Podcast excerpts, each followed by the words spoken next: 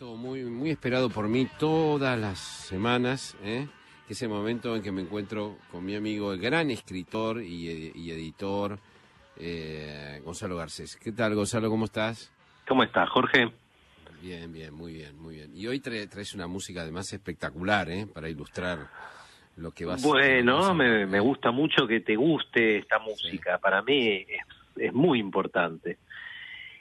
Pero si querés, Jorge, antes de arrancar con esta música, eh, hablemos un poco de la idea con la que arrancamos hoy esta charla. Para mí empieza con una pregunta. La pregunta es, es una pregunta muy antigua y es así. ¿Es más fuerte, es más fuerte el amor cuando es imposible? Es una pregunta, eh, de- digamos, que existe desde que existe el mundo, pero, pero no, no, por alguna razón, hasta el día de hoy eh, nos, nos persigue, nos obsesiona. Nunca parece que la humanidad haya podido resolver esa pregunta. En el tema, en el tema de amor ocurren cosas realmente extrañas, ¿no? Porque uno podría decir que después de tanta literatura, de tanta investigación, literatura de ficción, literatura um, de no ficción, de tantos estudios y todo, uno podría decir, bueno, a ver, más o menos ya sabemos lo que es el amor, por esto, y no, y el amor siempre cambia y, y las preguntas siempre no están no están respondidas. Este, eh, necesitan respuestas nuevas a cada a cada rato. Es realmente impresionante. Es que, ¿no? Porque- es que las respuestas que otros encontraron antes, por muy buenas que sean, no te sirven. Es, es, es hay algo en la, en el pareciera que el reglamento del amor es que vas a tener que encontrar tus propias respuestas como si no hubieran existido Shakespeare, como si no hubiera existido Freud, como si no hubiera, no hubiera existido Ovidio. Es así. Y además, eh, justamente porque no logramos responder esas preguntas básicas, es que nos, nos sigue fascinando las historias de, de amor. O sea, yo creo que, por ejemplo, nos, nos encanta a- hasta el día de hoy la historia de Romeo y Julieta, porque justamente es un, es un amor prohibido, es un amor con impedimentos, porque, bueno, las familias están enfrentadas a muerte. Y, y- claro, nosotros sabemos que eso en parte es lo que erotiza a Romeo y a Julieta y a nosotros con ellos, ¿no? Que, que amarse signifique también desobedecer, transgredir. de eso, de hecho, esta es la, la base del melodrama, ¿no? Sí, es la base del es- melodrama, pero claro. también es la es la base. eh, no sé si estás pensando en algún melodrama en particular. No, no, eh, cuando, cuando los que escriben telenovelas de toda la vida y, eh, y radionovelas antes, siempre la idea es, bueno, las dificultades que tiene que atravesar una pareja para finalmente estar juntas, ¿no? De eso trata una historia de amor, de las dificultades, básicamente, trata, ¿no? Sí. Totalmente. Y eso que decís vale para la telenovela de la tarde y también vale para las novelas más refinadas. Por ejemplo, eh, vos seguro conocés la, no- la novela Las relaciones peligrosas Sí, claro. de Sí, Laclos, que bueno, es una de las novelas más eh, complejas psicológicamente que dio la literatura francesa, pero ahí hay una hay un personaje que es la marquesa de Merteuil que en un momento me acuerdo dice eh, mire para que el amor para que ese amor crezca no necesita ayuda necesita obstáculos eh, o sea que siempre está esa idea. Y, y, y por supuesto que los psicólogos tienen todo tipo de explicaciones totalmente razonables para esto, ¿no? Pero el hecho es que, por, como te decía recién, con por más explicaciones que, por más buenas explicaciones que les, le encontremos, el magnetismo ¿no? del amor imposible nos, nos sigue dominando y, y nos sigue complicando la vida. Pero todo esto, te lo digo, Jorge, a cuento de dos historias que tenía ganas de contar hoy. Son dos historias de dos amores imposibles. Eh, bueno, uno es bastante conocido. ¿eh? Eh, uno es el de Elvis Presley, el rey del rock, y el de su mujer Priscila. Y claro, alguien podría decir, pero ¿cómo un amor imposible? Si estuvieron juntos un montón de años, 14 años, desde que ella era muy jovencita, vos sabés que se conocieron cuando ella era casi adolescente, hasta que se divorciaron.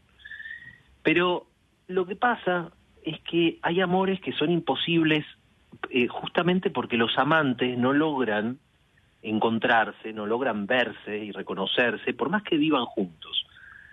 Y hasta donde sabemos, por las biografías, por lo que se dice, eso parece ser lo que le ocurrió a Elvis y a Priscila. Eh, bueno, se conocieron, se conocieron cuando Elvis Presley hacía el servicio militar en Alemania. eh, y, y ella, bueno, ella era una fanática más. Él, él ¿qué edad tenía? 24 años. Y Priscila era una adolescente, era casi menos que adolescente, tenía 14 años. Esto hoy en día sería muy difícil de imaginar, pero, pero bueno, en, en, en, a fines de los años 50 sucedió y por lo que parece se enamoraron, pero como locos, ¿eh? Sí. Pero al mismo tiempo, casi, casi desde que empezaron a vivir juntos, empezaron a, a desencontrarse.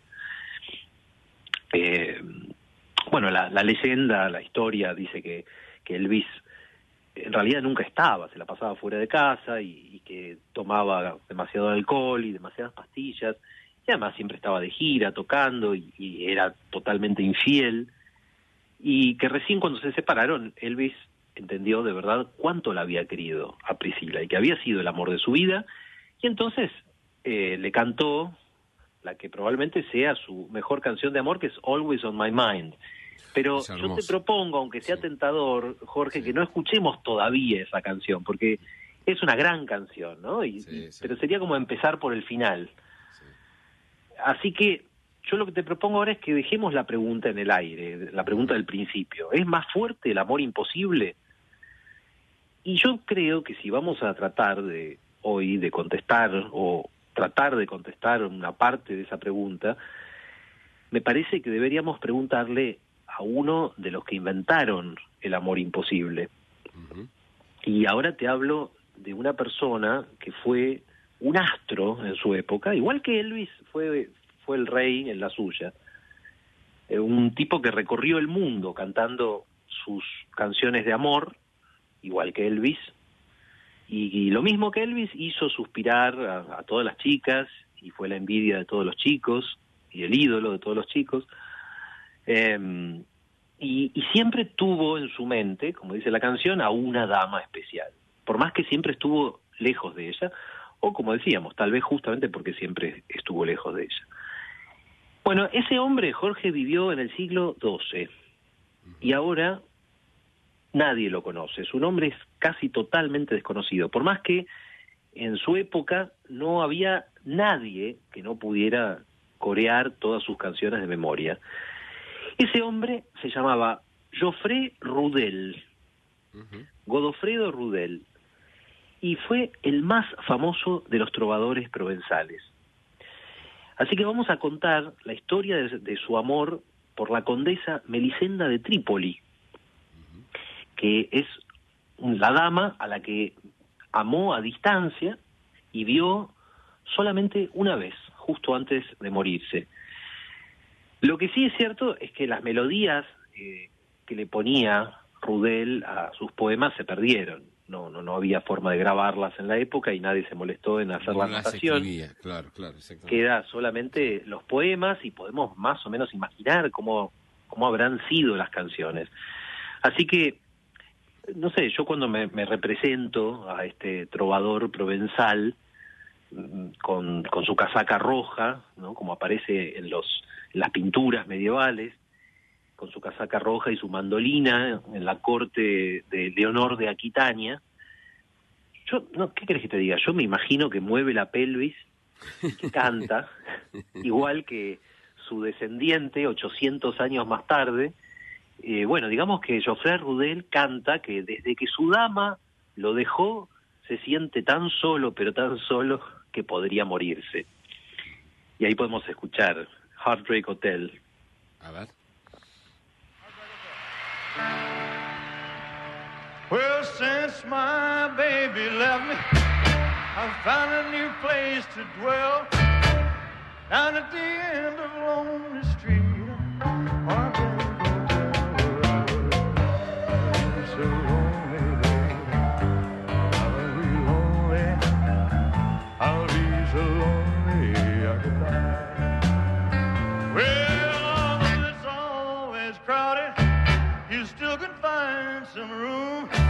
Poirot.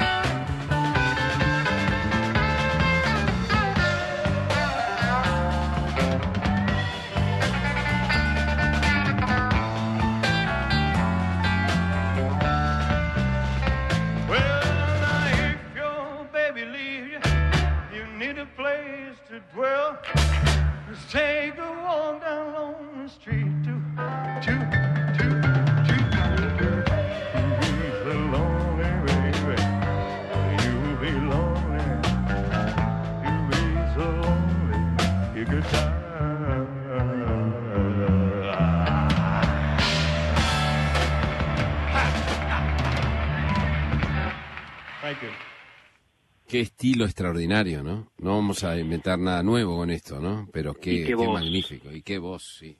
Una voz impresionante, ¿no? Bueno, yo ¿Quién sabe cómo, a dónde hubiera llegado esa voz de grande? ¿eh? ¿Quién sabe? A lo mejor se parecería un poco a lo que es la voz de Paul McCartney hoy, ¿no? O de Sinatra, no sabemos. Tal vez. Sí, sí. Tal vez. Pero volviendo a nuestro Elvis medieval, a Sí. Geoffrey Rudel, eh, yo te decía que es uno de los que inventaron el amor imposible. Eso puede parecer raro, ¿no? Dicho así, pero es solamente porque cuesta entender hoy la revolución realmente increíble que hubo en Europa, eh, especialmente en Francia, especialmente en el sur de Francia en ese siglo, en el siglo XII. Porque eh, claro, cuando hablamos de la Edad Media, en general, ¿en qué pensamos? En castillos con princesas, en, en potros de tortura, en, en, no sé, un régimen muy clerical, muy opresivo, en catedrales que con olor a incienso, llegado el caso con- en caballeros con armadura, pero no es tan así. eh, la, la realidad del siglo XII eh, fue bastante diferente. Eh, eh, Francia en especial se, se había estabilizado como, como reino después de varios siglos de, problemas y, y era uno de esos momentos en que un país está listo para dar un salto en su bienestar, en su cultura, en su desarrollo. Y ese fue el siglo donde en Francia se redescubrieron, por ejemplo, las obras de escritores clásicos de la antigüedad, de, de Virgilio, de Aristóteles, de, de Séneca, eh, de Cicerón, y, y no, no nos olvidemos tampoco las innovaciones tecnológicas que hubo, que para la época cambiaron absolutamente todo, como el molino de, viento o el papel. En esa época se empezó por primera vez en Europa a fabricar papel. Y claro, eso a su vez preparó la revolución que iba a traer después la, la invención de la imprenta. ¿Y qué más? Inventos del siglo XII fueron la brújula magnética, nada menos, y el astrolabio, que cambiaron totalmente el arte de navegar. Sin eso tampoco se hubiera descubierto América. Entonces, imagínate que en ese contexto de descubrimientos, de, de- se lo llamó el primer renacimiento, ¿eh? antes del renacimiento del 480 en Italia. Eh, entonces, en ese contexto de, tremenda eh, efervescencia, excitación intelectual, económica, tecnológica, aparece también una nueva forma de entender el amor. Y esto no es tan fácil de explicar, pero se puede decir más o menos así. Los escritores antiguos obviamente habían hablado del amor y habían tratado de explicar el amor. Pero hasta ese momento habían hecho la distinción entre dos formas de amor, que eran casi opuestas. Una es la que se conoce con eh, la palabra, una palabra griega que es agape, y que más o menos equivale a, empatía, eh, o sea, un amor leal, digamos, un amor no ardiente, sino duradero eh, y fiel. ¿Cómo puede ser, en el mejor de los casos, el amor entre los esposos? Y la otra forma de amor que se había estudiado era el eros, que, bueno, es el amor pasional, tempestuoso, es lo que se siente al enamorarse o al desear con mucha fuerza a alguien y claro, por naturaleza el eros no está hecho para durar, es una especie de, relámpago, es un trueno, eso es algo que, que arrasa con todo, pero no dura. Y mm, en rigor habría que agregar por ahí una tercera clase que es la filia, la filia que equivale a afecto. Pero esto es lo que pasó. En las cortes de los nobles del sur de Francia, en ese siglo, surge una idea diferente del amor, donde se cruzan por un lado los ideales de la caballería, la idea de honor y de servicio de la caballería, y también un erotismo pero estilizado, ¿no? Y también esta idea de que el amor, para realizarse plenamente, tiene que ser un amor imposible. Y esto, más o menos, era el amor que cantaban en sus baladas, en sus canciones, los trovadores provenzales. Eh, bueno, después algunos dicen que esta idea del amor, que por supuesto fue muy extraña cuando apareció, ¿eh? Eh, algunos dicen que esta idea del amor la fomentaron mujeres muy poderosas de la época, como Leonor de Aquitania. Leonor de Aquitania es otro personaje que merecería todo un programa aparte. Eh, ella, bueno, era una noble del sur que por sus matrimonios, primero le tocó ser rey de, reina de Francia, y después se casó con el heredero del trono de Inglaterra y fue también reina de Inglaterra. Eh, así que fue un personaje importantísimo de la política de la época, pero también de la cultura, porque eh, eh, recibió con mucha generosidad en su corte a los trovadores provenzales, los mantuvo, los animó, los protegió y hasta se supone que les soplaba ideas. Eh, porque después de todo, el amor cortés tiene algo también de esfuerzo de parte de algunas mujeres refinadas de la época para civilizar eh, las formas de amor de los, de los caballeros de la época que todavía eran bastante toscas. Eh, y entre los trovadores a los que Leonor protegió está nuestro rey del rock and roll medieval, eh, Geoffrey Rudel. Eh, un poco más adelante, si te parece, podemos decir algo más sobre el amor cortés y sobre sus reglas, que son bastante particulares. Pero dejémoslo para más adelante. Volvamos a la historia de Rudel. Rudel eh, se supone que era un noble también. Digo se supone porque no es mucho lo que se sabe de él. Sobreviven cinco poemas nada más. Pero esos cinco poemas, que fueron alguna vez canciones, bastaron para hacer su fama. Y también lo que hizo su fama fue la historia, que es medio historia, medio leyenda, de su gran amor. Se supone que era noble también, pero era un noble arruinado, Rudel. Eh, la familia de él era dueña de un castillo en una ciudad del sur que se llama Blé, pero al parecer un noble más, más aguerrido, eh, el conde Guillermo de Poitou, eh, la, asedió esa propiedad, ese castillo, eh, venció a los ocupantes y, y la ocupó. Entonces, Rudel se queda sin castillo, se queda sin bienes, y como otros personajes, digamos, desclasados hacia abajo, eh, que lo pierden todo y no tienen más remedio que dedicarse al arte, bueno, Rudel se convirtió en trovador. Digamos que ya que no le había ido muy bien con la espada, dijo, bueno, ¿por qué no probar con la mandolina? Eh, y se supone que es en el año 1120, mirá la lejanía de la época de la que estamos hablando, es en ese año en que empieza a componer canciones. Pero acá empieza algo levemente absurdo, porque ¿dónde prueba suerte por primera vez eh, el trovador Rudel? Eh, acordate que los trovadores necesitaban un público que estaba en las cortes de, nobles y de reyes. Bueno, el lugar donde elige tocar sus canciones por primera vez es la corte del mismo Guillermo de Poitou que lo había dejado sin nada. Y yo me puedo imaginar la escena.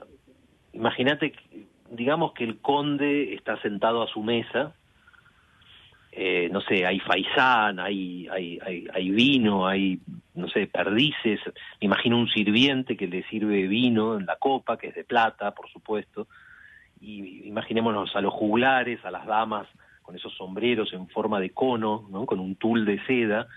Y están ahí los cortesanos comiendo su ciervo, su jabalí, y de pronto se apagan las luces, se prende un foco y ahí está Joffre Rudel, con sus patillas negras, sus pantalones Oxford blancos, ¿no? la camisa abierta hasta el ombligo y llena de piedras brillantes, de colores, y bueno, con su voz de oro eh, le canta, tratame como un tonto, tratame mal y con frialdad, pero amame. Love me. ¿La escuchamos? Dale. Treat me like a fool, treat me mean and cruel,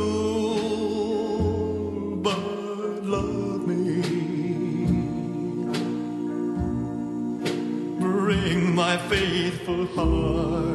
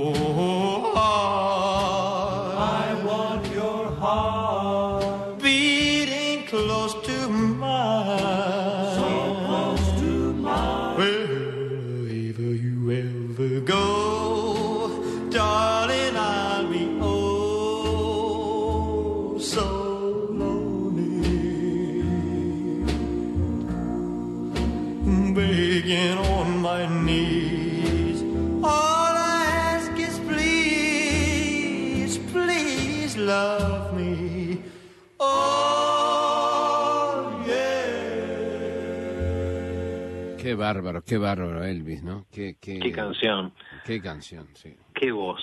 Qué voz, exactamente. Bueno, nos quedan dos minutos todavía, Gonzalo, y después vamos a vamos a volver ¿eh? sobre este tema, un tema que va en el tiempo, ¿no? Hacia un trovador medieval, hacia Elvis Presley y hacia el, el amor imposible, ¿no? Yo creo que los amores nac- nacen de las in- incertidumbres, ¿no? Se alimentan de las certi- incertidumbres, los grandes amores. Y se alimentan de las dificultades. Y bueno, eh, tenemos a este trovador que llevó esto hacia el extremo. Pero hay muchas cosas que son misteriosas en el comportamiento de Geoffrey Rudel, del Elvis Presley medieval, y para entenderlas mm, hay que entender cómo eran las reglas del amor. Tal vez eh, después podemos exponerlas un poco, ¿no? Vamos, vamos a ir en un ratito. ¿eh? Estamos con Gonzalo Garcés en estos momentos de an- antológicos de la radio. ¿eh? Eh, y hoy el tema es ni más ni menos que el amor imposible. Vamos a Mitre Informa primero, volvemos con él.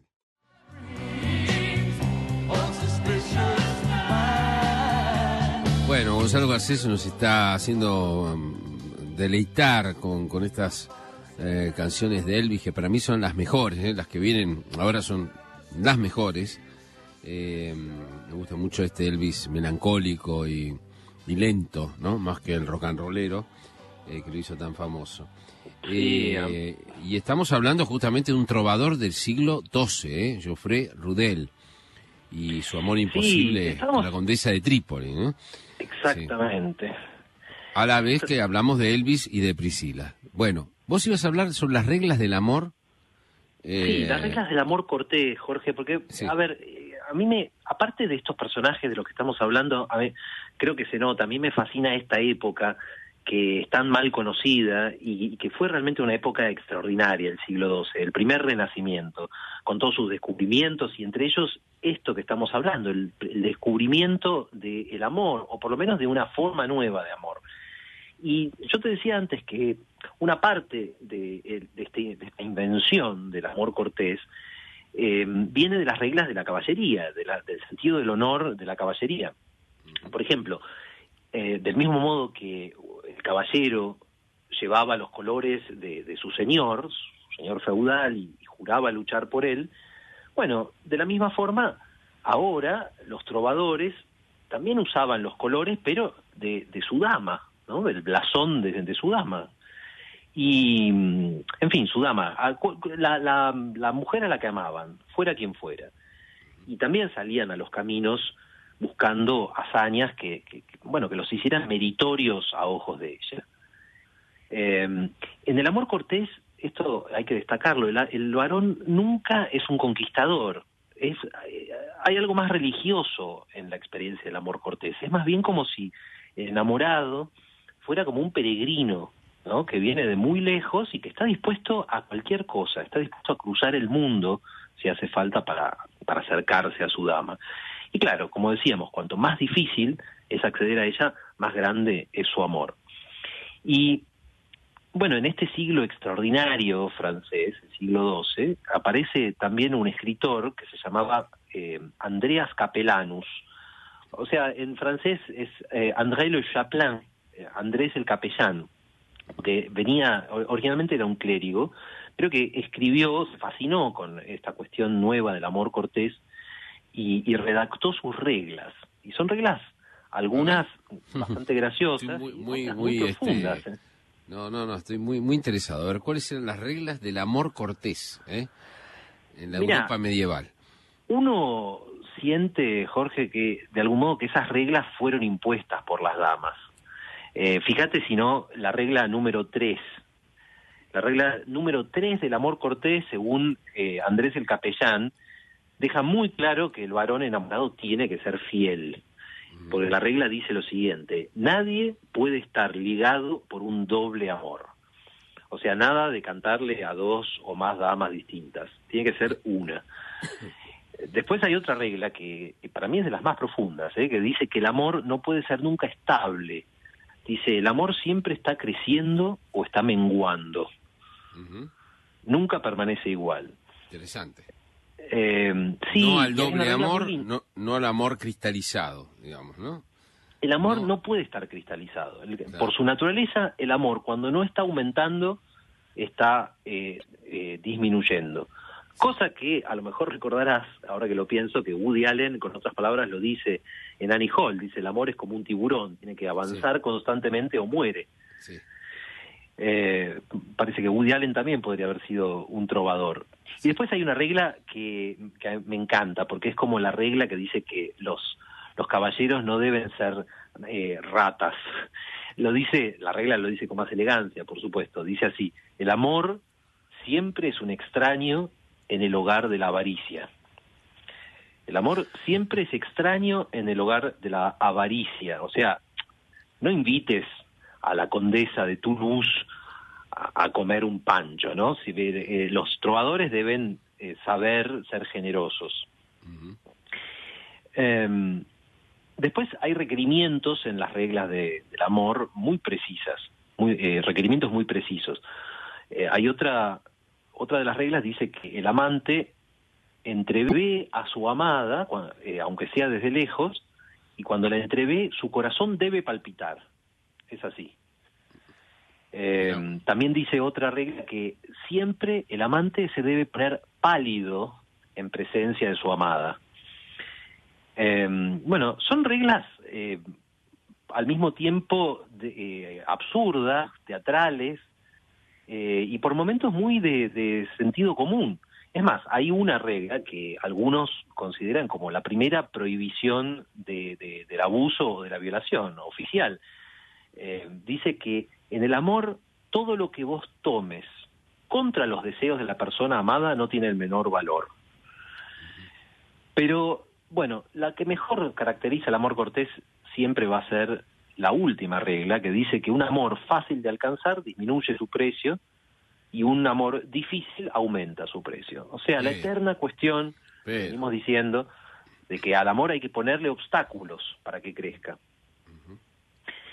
Bueno, nuestro amigo eh, Joffre Rudel se tomó ese mandamiento con mucha seriedad. Con tanta seriedad se lo tomó que al final lo mató. La historia fue así. Después de algunos años en la corte de aquel Guillermo que lo había despojado y donde Rudel tocó sus primeras canciones, Rudel se, bueno, se habrá cansado y se mudó al castillo de otro noble, el, conde de Ventadour, y lo que se cree es que ya en ese momento su meta era llegar a, bueno, a la gran protectora de los trovadores, a Leonor de Aquitania. Ahí es donde había que estar si uno era trovador. Pero, claro, acá entra en juego otra cuestión histórica. Y es que por esos años Leonor y, el rey de Francia, su marido, estaban organizando una cruzada a Tierra Santa. Eh, un siglo antes se había hecho la primera cruzada, esta era la segunda. Y la primera cruzada, eh, que se había hecho antes, había sido muy exitosa. Bueno, habían sido varios ejércitos de Europa que se habían unido para reconquistar, para eh, hacer caer otra vez en manos cristianas la Tierra Santa.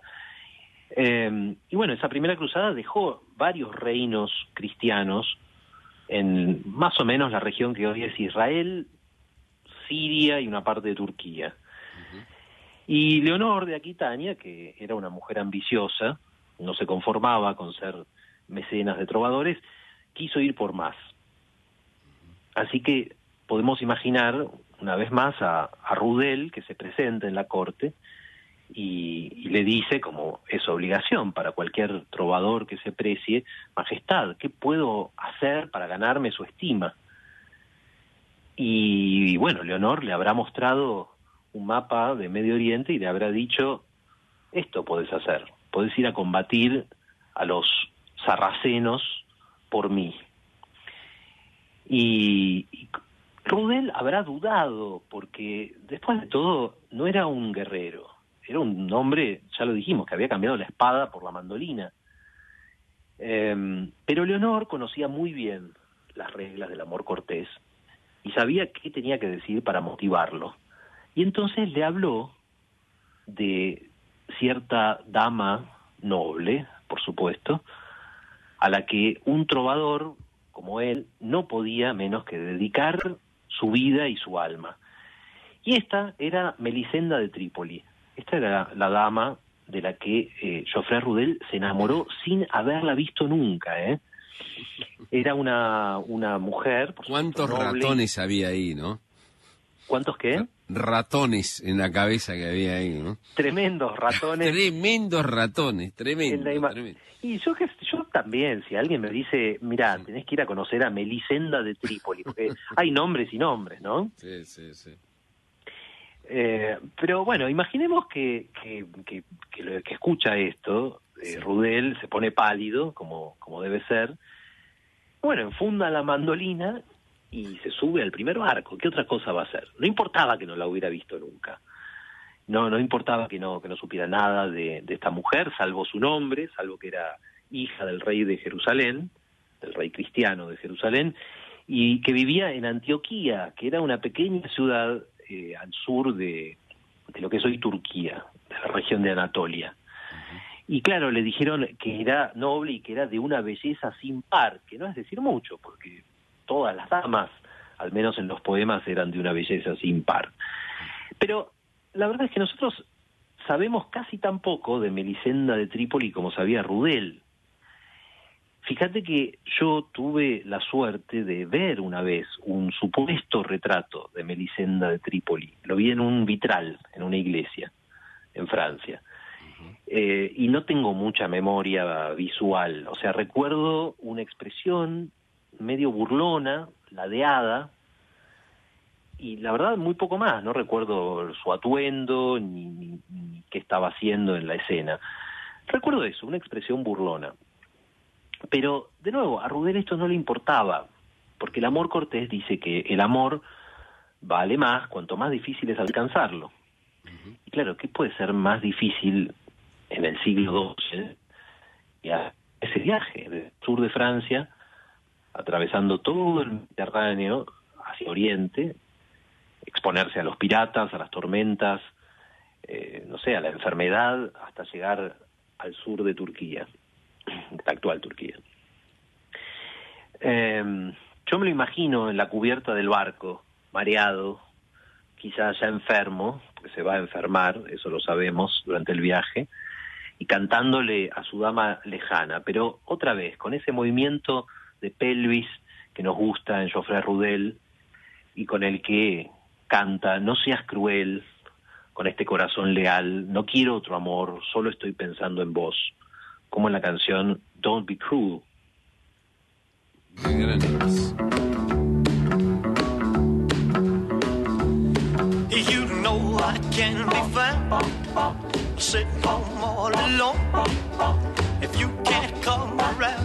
At least please tell the phone. Don't be cruel to who heart is true. Baby, if I made you mad for something I might have said, please don't forget my past. The future looks bright ahead. Don't be cruel to who heart is true. I don't want no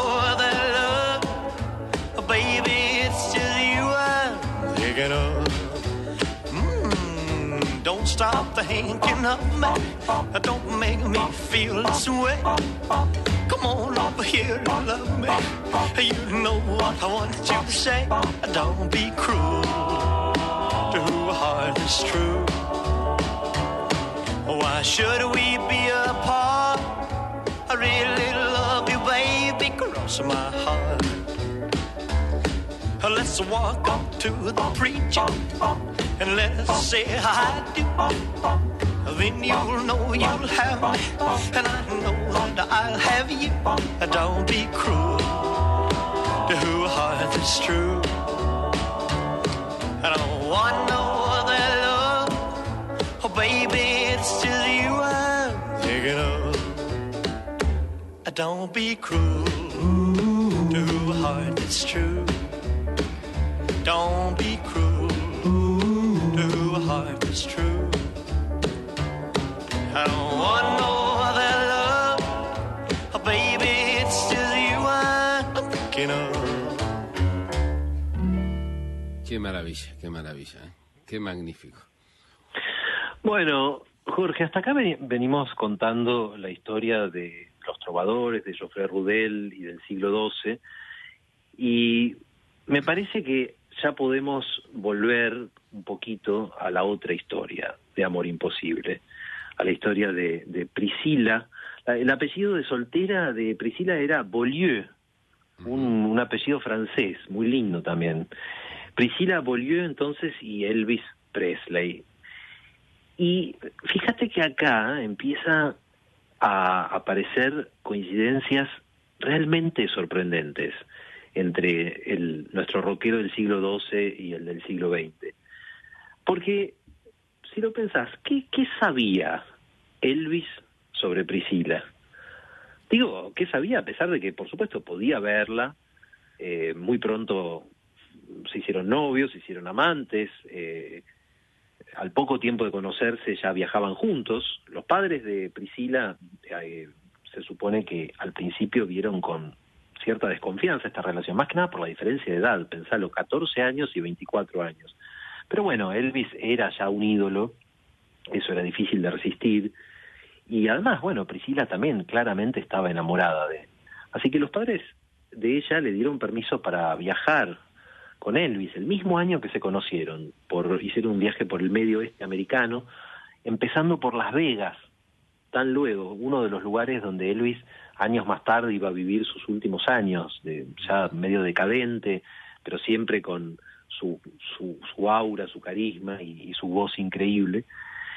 Em, pero lo que te quiero decir es que a pesar de todas las cosas que hicieron enseguida juntos, Elvis y Priscila, yo creo que Elvis no sabía de ella mucho más de lo que sabía Joffre Rudel sobre Melisenda de Trípoli. Porque, ¿qué podía realmente saber una chica de 14 años, por más que él aseguraba que era muy madura para su edad, pero igual, y, y que lo idolatraba y que le mandaba cartas en sobres color violeta, eh, para que Elvis pudiera distinguirlos de las demás cartas de fans. Eh, y y lo, lo mejor del asunto es que Priscila entendió, ella misma entendió muy pronto que esa relación no, no iba a ser una de comprensión, no se iba a apoyar en la comprensión.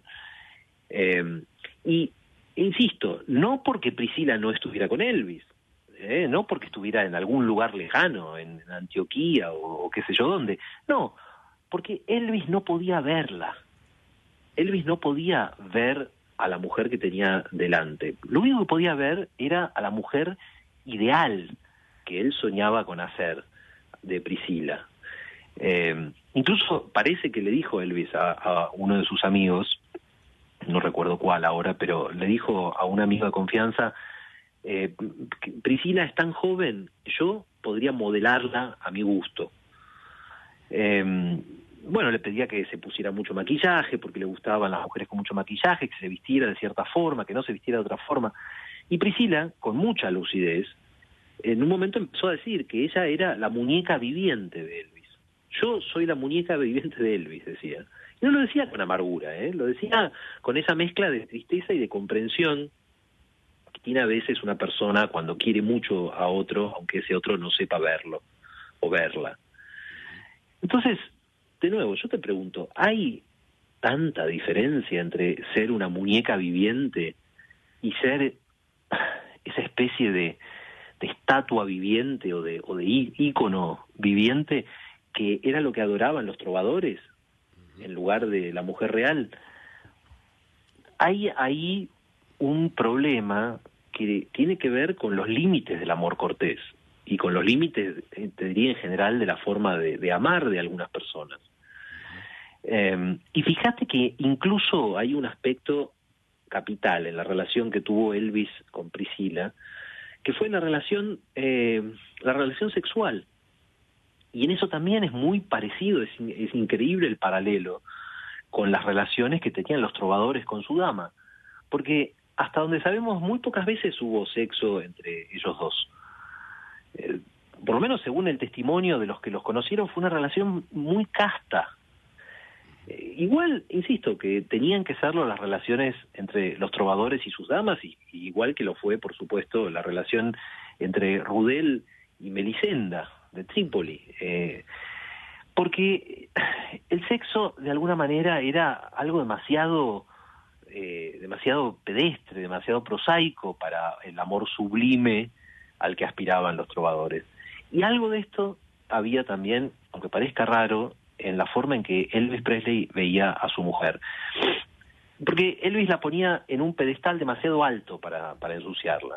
El sexo... Es- es entendible, Gonzalo, eh, en, en el, en el medioevo, donde estaba muy dividida la, la mujer ideal de la prostituta, digamos, ¿no? O sea, los bajos instintos, entre comillas, eran para las prostitutas. Después se podía, este, todo lo demás, crear una especie de, de, de amor utópico, este, inacabado, este, y perfecto. Total, estaba la prostituta para eh, calmar los nervios, ¿no? Pero en el siglo XX justamente la mujer, eh, la mujer eh, reconoce su sexualidad y es muy impresionante lo que decís de que Elvis mantiene, eh, la mantiene fuera de, del área de- del sexo para, para, para tenerla como una mujer intocada, imper- perfecta, ¿no?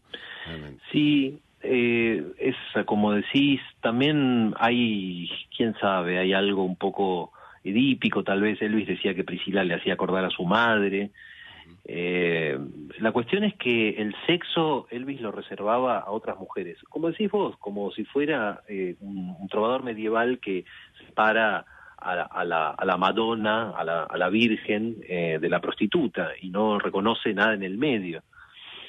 Eh, pero lo, lo que es notable también es que, es que Priscila, a pesar de todo esto, realmente lo quiso mucho a Elvis por muchos años y trató de acomodarse a su forma de ser, tomó, bueno, empezó a tomar pastillas igual que él para poder no dormir, porque a la mañana iba al colegio, pero a la noche eh, quería poder estar con su novio y después marido, que por supuesto se quedaba toda la noche despierto, tocando o saliendo de joda. Y, y bueno, ella quería estar de noche despierta para Elvis, entonces empezó a tomar pastillas, anfetaminas y a, a seguirlo en su, en su tren de vida.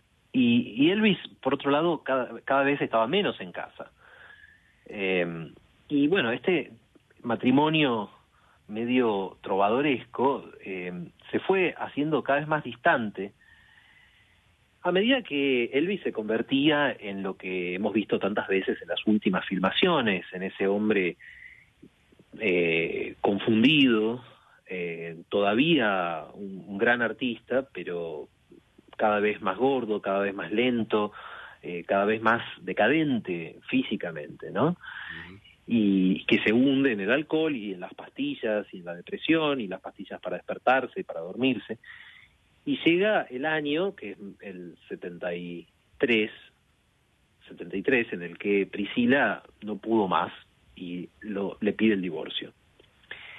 Y ya con esto empezamos a terminar eh, esta historia, que podría haber sido nada más que la historia de dos hombres en diferentes siglos obsesionados con la imagen ideal de una dama, la imagen ideal de Priscilla Presley y la imagen ideal de Melisenda de Trípoli, y ninguno de los cuales llegó a conocer a la mujer que estaba detrás de estos ídolos a los que admiraba.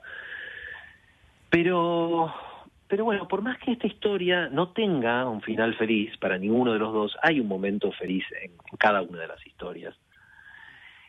Y es así, mira. Eh, es el año 1170.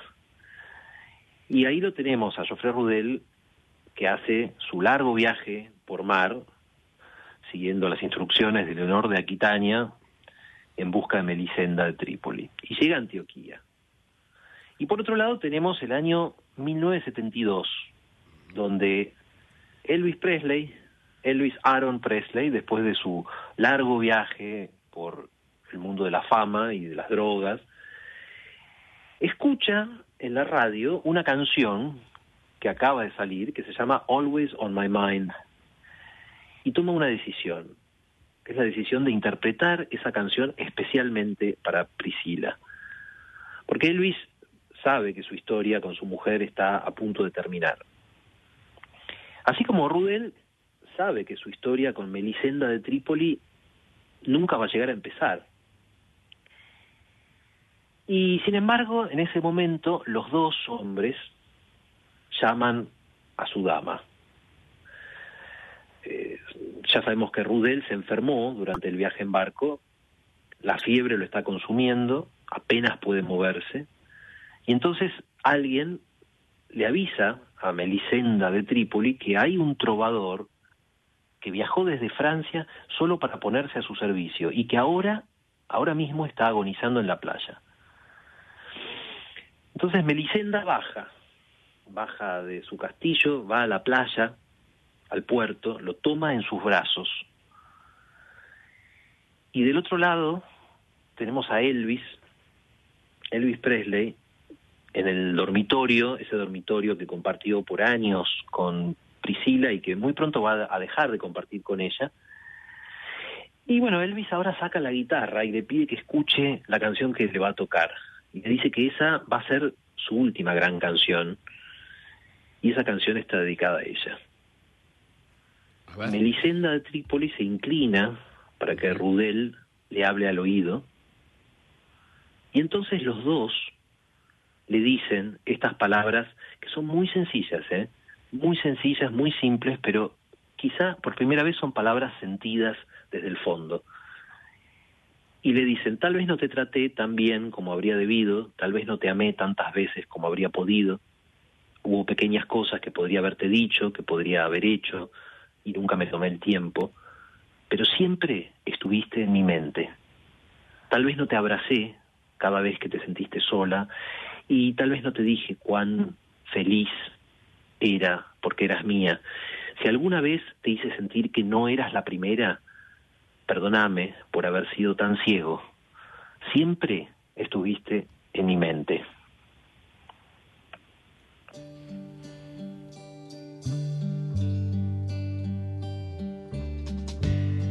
Maybe I didn't treat you quite as good as I should have. Maybe I didn't love you quite as often as I could have. Little things I should have said and done. I just never took the time.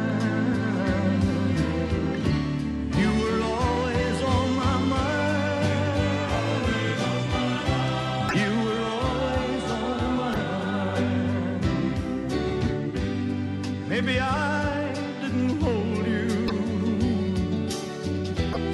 all those lonely, lonely times.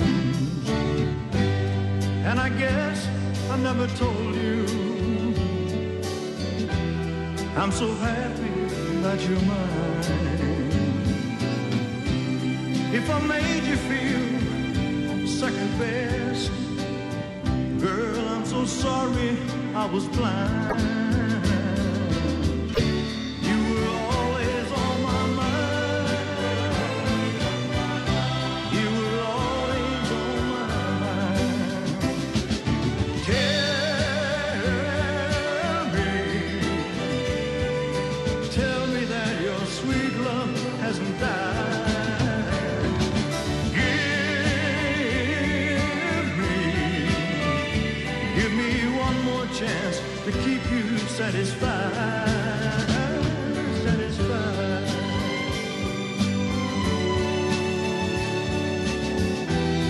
Una maravilla, ¿eh? una maravilla de historia con Gonzalo Garcés. Siempre me preguntan eh, si yo enseño a escribir. No, yo no enseño, soy, incapaz de hacerlo.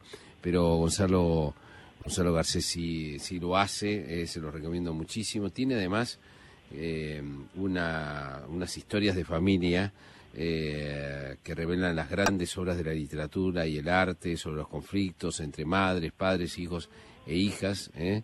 que tiene Gonzalo, que creo que este, tiene muchos seguidores en este programa, obviamente, ¿no? Porque hace estas piezas antológicas de radio, Gonzalo. Eh, no sé si todavía hay vacantes para, para ese seminario que das, Gonzalo. Sos muy generoso, Jorge. No, de hecho se agotaron las vacantes muy rápido y ya, ya hicimos el seminario, fue muy lindo, muy intenso, pero como quedó un montón de gente afuera, bueno, lo voy a hacer de vuelta el mes que viene.